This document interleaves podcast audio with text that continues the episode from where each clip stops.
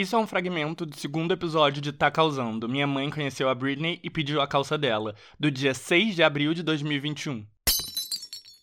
E agora começamos mais um novo segmento, os personagens da semana, onde eu vou falar sobre quem bombou, quem causou e quem repercutiu ao longo da última semana, ou no caso desse primeiro episódio, das últimas semanas. E eu quero começar falando sobre a maior popstar do ano, Olivia Rodrigo.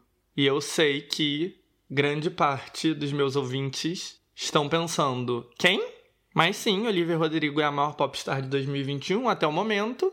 Com o seu primeiro single, ela foi direto pro topo e se consolidou como uma popstar A-list, que é uma posição extremamente rara de se alcançar. Mas afinal de contas, quem diabos é Olivia Rodrigo e como essa menina surgiu do nada para virar a maior popstar de 2021? Bom, primeiro eu quero introduzir para vocês o conceito de A-list pop girl. Uma popstar A-list é uma estrela pop cujos lançamentos geram enorme interesse, enorme burburinho e que mobilizam uma fanbase grande. Então a Beyoncé, a Rihanna, a Taylor Swift, todas essas são A-list pop girls. E óbvio que você alcançar esse status não significa que você vai ficar lá para sempre, porque por exemplo, a Katy Perry foi uma durante muito tempo, mas não é mais. E em contrapartida, você pode alcançar esse status e se manter lá por causa da sua história mas não necessariamente causar burburinho com todos os seus lançamentos, como por exemplo a Britney Spears. A Britney Spears lançar um novo single não necessariamente gera um enorme burburinho, mas ela é Britney Spears. Só que atingir essa posição não é fácil. Você precisa de uma mistura de sorte, investimento e carisma e ressonância com o público que é muito difícil de ter. Então, se a gente for pensar, ao longo da última década, só duas estrelas pop alcançaram esse nível, que foi a Ariana Grande e a Billie Eilish. Teve também a Cardi B, mas a Cardi conseguiu isso não através do mundo pop, mas através do mundo do rap. O que não tira nenhum mérito dela, porque o mundo do rap para uma mulher é ainda mais difícil. Mas enfim, é uma situação um pouco diferente. Enquanto só essas duas conseguiram, teve dezenas que tentaram com investimentos enormes. Então teve Bebê Rexa, teve Ava Max, teve Tori Kelly, teve Anitta. Aliás, teve Dua Lipa também, né? A Dua Lipa acho que conseguiu também, pelo menos no momento. Mas, de maneira geral, quem tenta, mesmo tendo centenas de milhões despejados, não consegue. Rita Ora não conseguiu. Então foi muito impressionante que a Olivia Rodrigo de imediato alcançou essa posição. Mas quem caralhos é Olivia Rodrigo? Vocês sabem que eu tenho uma dificuldade, né, de ir direto ao ponto, então pra gente entender a ascensão da Olivia Rodrigo e quem ela é, a gente tem que voltar para meados dos anos 2000, quando o Disney Channel era um dos epicentros da cultura pop global. Apesar de ser um canal voltado para pré-adolescentes, eles tinham de alguma maneira conseguido tomar posse aí do consciente coletivo e tudo que eles lançavam transcendia esse nicho e virava fenômenos conhecidos pelo público em geral. Então, Hannah Montana, Miley Cyrus, Selena Gomez, Demi Lovato, Jonas Brothers, High School Musical. Você não precisava ter 11 anos de idade para pelo menos ter ouvido falar de todas essas pessoas ou franquias. E daí do nada isso acabou. O Disney Channel seguiu popular entre o público lá de crianças, mas qualquer um com mais de 14 anos parou de ouvir falar sobre os nomes que o canal lançava. E foi nessa década perdida que a Olivia surgiu. Ela estrelou aí um sitcom do Disney Channel que nunca na minha vida eu tinha ouvido falar. Deixa eu até procurar o nome. Bizarrdvark é o nome. Não sei nem como pronunciar isso. Mas foi aí que Olivia Rodrigo apareceu. Ela estrelava esse sitcom do Disney Channel que ninguém com mais de 12 anos deve ter ouvido falar. Mas enquanto nós não tínhamos a menor ideia do que se passava no Disney Channel, os pré-adolescentes seguiam interessados nesse povo Então eles tinham following, né? Lá no Twitter, no TikTok, no Instagram, que são redes sociais onde a geração Z está muitíssimo presente.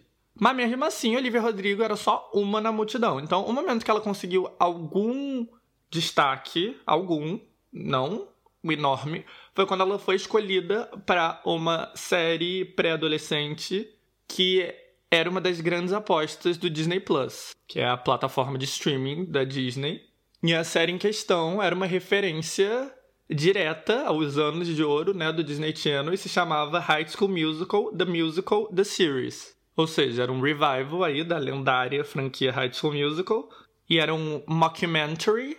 Mockumentary é, uma, é um documentário fictício, tipo The Office, sobre uma high school fazendo uma montagem local de High School Musical. E a Olivia foi escolhida como a grande protagonista, junto com um garoto chamado Joshua Bassett. A série fez algum sucesso entre o público, a popularidade da Olivia cresceu bastante e a série ainda dava um crédito para Olivia como mais do que uma atriz estrela, mas também como cantora e compositora, porque apesar de que grande parte das músicas do, da série eram as músicas de High School Musical, que todo mundo já conhecia, ela tinha duas músicas inéditas e ambas eram compostas pela Olivia. Então isso causou aí todo um burburinho entre os pré-adolescentes. E aí duas coisas aconteceram. Primeiro, ela e o Joshua Bassett, que são os protagonistas, começaram um namoro na vida real. Então, isso gerou muita atenção entre a geração Z no TikTok, no Twitter e nas redes sociais. E a segunda coisa é que uma das músicas que ela compôs, que era uma música romântica chamada All I Want, viralizou no TikTok entre os adolescentes. Então o interesse no romance dela com o protagonista da série e nessa música em específico, uma baladinha e triste, fez com que a Olivia crescesse. Mas até aí ela seguiu limitada a um nicho específico. E aí aconteceu uma coisa que fez a popularidade dela ficar ainda maior. Ela e Joshua terminaram. E aí você pode até não gostar de High School Musical, The Musical, The Series, mas você gosta de fofoca. Quem não gosta de fofoca? Então, os adolescentes do TikTok e do Instagram começaram a repercutir essa fofoca, querer entender por que eles terminaram. E, para deixar as coisas ainda mais spicy, em pouco tempo Joshua tinha outra namorada, uma garota chamada Sabrina Carpenter, que também fazia parte desse nicho Disney Channel e também tinha um following grande nas redes sociais. Então, todo esse drama bombou aí entre a geração Z TikToker. Na segunda semana de janeiro, Olivia Rodrigo lançou seu primeiro single solo, uma música chamada Driver's License, que ela falava sobre a felicidade de tirar sua carteira de motorista, mas a tristeza de fazer isso depois do término, porque ela e o seu ex sonhavam em dirigir juntos. E aí a música fazia algumas referências indiretas, né? O fato do ex dela estar com uma nova namorada, um pouco mais velha, que deixa ela insegura. Os adolescentes adoraram, se identificaram com a música e gostaram de ter mais detalhes sobre essa fofoca. E assim que a música foi lançada, ela causou um burburinho imenso. Foi o suficiente para a música estrear numa posição bem alta no Spotify, no Apple Music e nos serviços de streaming. E com isso, pela primeira vez, ela transcendeu esse nicho geração Z, TikToker, e chegou no grande público. E aí as pessoas foram ouvir a música e a música ressoou de uma maneira enorme e virou um grande fenômeno. Alcançou o primeiro lugar no mundo inteiro. Então, nos Estados Unidos, quebrou recordes de streaming no Spotify. E a música também alcançou o primeiro lugar, de acordo com Wikipedia, na Austrália, na Áustria, na Bélgica, no Canadá, na Finlândia, na Dinamarca, na Alemanha, na França, na Irlanda, em Portugal, na Holanda e no Reino Unido. E nos Estados Unidos, a música ficou em primeiro lugar durante oito semanas. E assim, Olivia Rodrigo alcançava o patamar mais elevado possível para uma estrela pop. Mas o motivo pelo qual Olivia Rodrigo é uma personagem da semana não é apenas para cumprir uma função de retrospectiva, ela acaba de lançar o seu aguardadíssimo segundo single, ela lançou na sexta, na verdade, quinta-feira passada. Mas antes de falar disso, eu queria fazer aqui uma análise rápida sobre algumas estratégias da Olivia que deram muito certo. Uma coisa interessante de se notar é que muitas vezes popstars grandes têm como referência para suas carreiras popstars de gerações anteriores. Então, por exemplo, a Britney Spears. A Britney Spears, lá no começo da carreira, era muito comparada com a Madonna, mas na verdade, a referência estética a nível de coreografia e a nível de imagem dela era, na verdade, a Janet Jackson, que foi uma das maiores pop stars nos Estados Unidos no final da década de 80 e no começo da década de 90, que nos Estados Unidos em específico vendeu muito mais que a Madonna nesse período. Já a Lady Gaga claramente se inspirava na Grace Jones, no David Bowie, no Fred Mercury. A grande sacada da Ariana Grande foi ressuscitar essa mistura de power vocals com influências do hip hop e do R&B, que era uma coisa que a Mariah Carey fez. Então a referência dela era claríssima, era a Mariah. E a Olivia vai pelo mesmo caminho, ela tem como referência direta a Taylor Swift. E pensar na Taylor Swift como uma popstar de uma geração anterior faz a gente se sentir muito velho, né? Mas de fato ela é. E a própria Olivia é uma fanática da Taylor. Isso é algo que ela divide o tempo todo. Então não foi acidental que ela optou por ir por uma direção de singer-songwriter, né, cantora, compositora, cantando sobre situações identificáveis de romances adolescentes. E mais do que isso, ela estourou surfando num romance que ela viveu que causou grande interesse no público. No caso, o romance dela com a co-estrela dela na série de High School Musical. E essa foi a estratégia que fez com que a Taylor Swift virasse a maior popstar dos Estados Unidos e uma das maiores popstars do mundo.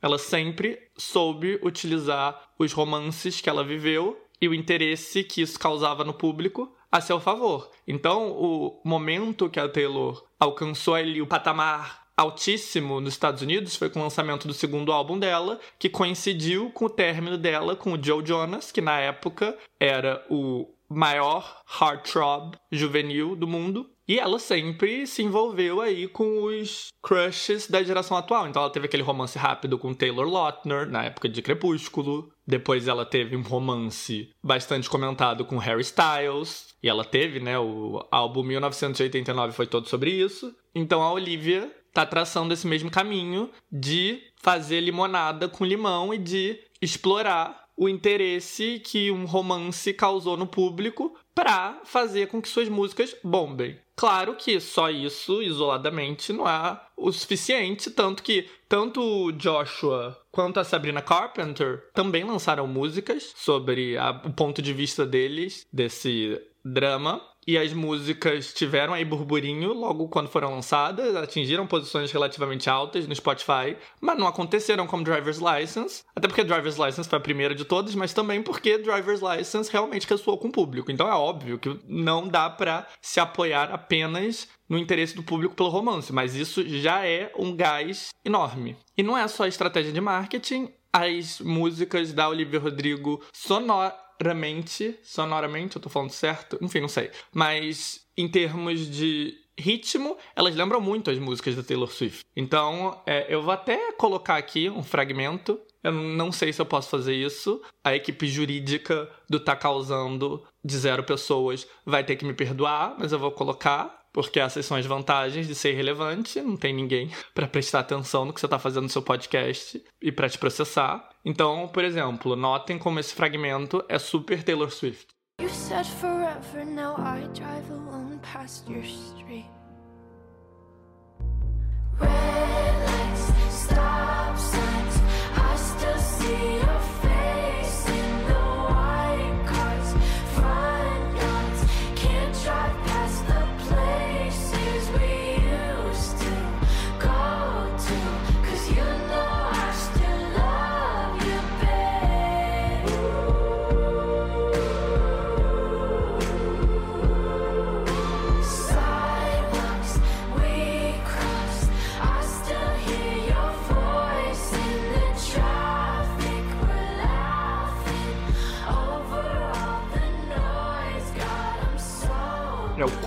maneira de cantar, a letra, a produção, tudo é bastante Taylor Swift. E eu vou ser sincero, eu não gosto muito da Taylor Swift, eu acho ela bem chatinha. Mas a Olivia eu gosto, eu acho Driver's License uma música bem legal. Tem também um aspecto meio Lana Del Rey. Inclusive, a Lana Del Rey é bastante underrated, mas essa marca dela de pop triste foi extremamente influente também. A gente vê a influência dela em algumas músicas da Taylor Swift, na Billie Eilish, também na Olivia Rodrigo. Ah, e outra coisa engraçada que eu quero comentar é que essa era do streaming, onde a gente consome música principalmente através do Spotify ou do Apple Music, ou seja lá qual for o serviço que você usa, deu uma liberdade muito grande aos artistas pop de xingarem. Porque um artista pop que tinha como público-alvo adolescentes não podia xingar numa música, era proibido. E tinha um motivo para isso, porque se houvesse xingamento nas suas músicas, o seu CD físico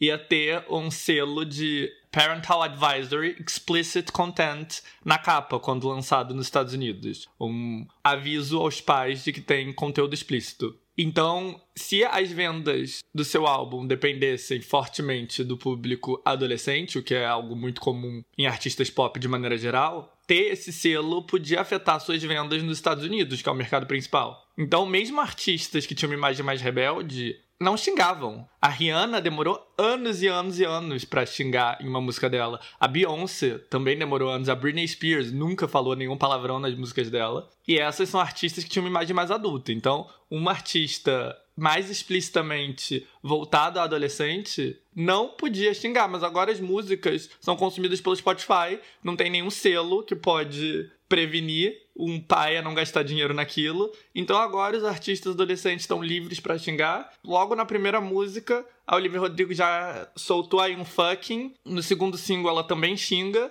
E é engraçado, na verdade. Que bom, né? Que agora as pessoas têm essa liberdade de falar essa palavra tão controversa, né? Que adolescentes quase nunca escutam na vida real. Mas bom, chega de lenga-lenga, vamos aqui falar sobre a Olivia Rodrigo como personagem da semana. Ela lançou o seu segundo single, chamado Deja Vu, e isso foi a afirmação dela em relação ao single. Deixa eu achar aqui pra ler. Ai, gente, não consigo achar o que ela falou, então eu vou parafrasear. Mas ela basicamente falou que ela tava feliz, que ela tava lançando uma música um pouco diferente, que muita gente achou que ela ia fazer a mesma coisa com o segundo single, mas claro que ela não ia fazer isso e que ela espera que as pessoas gostem. Algo assim. E eu tive que rir, porque é literalmente a mesma coisa que Driver's License. Eu não sei, eu acho que talvez seja uma estratégia boa dar ao público a mesma coisa, porque para que mexer em time tá ganhando, mas é, eu acho essa música legal, agradável, gostei, mas é mais do mesmo. É literalmente uma música que começa meio Lana Del Rey e acaba bem Taylor Swift sobre a tristeza com um término, sobre como a ex do. A ex não, desculpa, a atual do ex-namorado tá sempre na cabeça dela. Inclusive, no vídeo começa com ela dirigindo o carro e mostrando, né, que ela tem sua driver's license. Enfim, a mesma coisa, igualzinho. Mesmíssima estratégia. É, mas estreou super bem. Estreou em terceiro lugar no Spotify dos Estados Unidos, com mais de um milhão de streams no primeiro dia só no Spotify. Então, Olivia conseguiu o seu lugar permanente. Aí, permanente não, né? Porque nada é permanente, mas o seu lugar, por enquanto, na A-list do pop. Eu acho que ela tem toda capacidade de ter um lugar permanente, porque eu acho ela talentosa, eu acho ela uma boa compositora e ela tem uma fanbase aí bem dedicada. Então eu desejo todo sucesso para ela. E é engraçado, inclusive, porque a estética é aquilo que eu falei quando eu tava comentando o Kid 90, que a estética dos anos 90, do começo dos anos 90, é exatamente a estética atual. E a Olivia Rodrigo, que é uma artista da geração Z, né? Ela nasceu, sei lá, em 2002. Ela é um ótimo exemplo disso, porque se você vê o clipe de Deja Vu e o clipe de Driver's License, ela podia ser amiga da Soleil Fry lá em 1992, 1991, porque é exatamente a mesma estética, o mesmo tipo de roupa. Ela captura aí muito bem o zeitgeist e a estética que a geração atual aspira em ter, que é, não por coincidência, a mesma estética que se tinha no começo da década de 90. E Deja Vu é uma música agradável, como eu disse, é mais do mesmo em relação a Driver's License. A diferença é que, pelo menos a minha impressão é que tem uma produção ainda mais elaborada e o clipe também tem um orçamento maior, dado que agora ela já se provou, né, como uma das maiores do mundo. Então, o Driver's License tinha um clipe bem feito, correto, mas assim, feito em situação um pouco mais precária, enquanto com Deja Vu ela já tem bastante dinheiro. Com isso, ela já anunciou o lançamento do primeiro álbum, que chega em maio, e um lançamento relativamente rápido de um álbum é sinal de enorme confiança nela. Isso é uma, um diferencial também de uma A-list pop girl, porque lançar um álbum é muito caro, muito caro. A, a produção custa milhões. Então, é muito difícil para um artista pop conseguir lançar o seu primeiro álbum com uma grande gravadora. Se a gente for ver nos casos da, dessas pop stars que eu mencionei, que apesar de investimento muito alto, nunca conseguiram atingir um patamar mainstream, tipo Eva Max, demorou anos para ela conseguir lançar o primeiro álbum, a própria Anitta, o lançamento aí do Girl From Rio tá sendo postergado faz um ano, porque é caro. Então, o fato da Olivia Rodrigo ter lançado o primeiro single em janeiro, o segundo single em março, e com isso já ter a data do lançamento do primeiro álbum dela com uma grande gravadora para maio, é um sinal assim de fortaleza excepcional. Olivia Rodrigo, personagem da semana e personagem do ano. Agora vocês, meus ouvintes, com mais de 16 anos, também estão familiarizados com Olivia Rodrigo. Vocês vão ter assunto com a geração Z. E eu desejo melhor para ela. Tô aí empolgado para ouvir o álbum. Para ficar por dentro de todos os acontecimentos da última semana, procure por Tá Causando na sua plataforma de ouvir podcasts favorita. Os dois episódios mais recentes estão disponíveis apenas na íntegra. E o Tá Causando está disponível no Spotify, na Apple Music e no aplicativo de podcasts da Apple. Se gostou, assine. E para mais informações, vá em tacausando.com.br. Muitos beijos!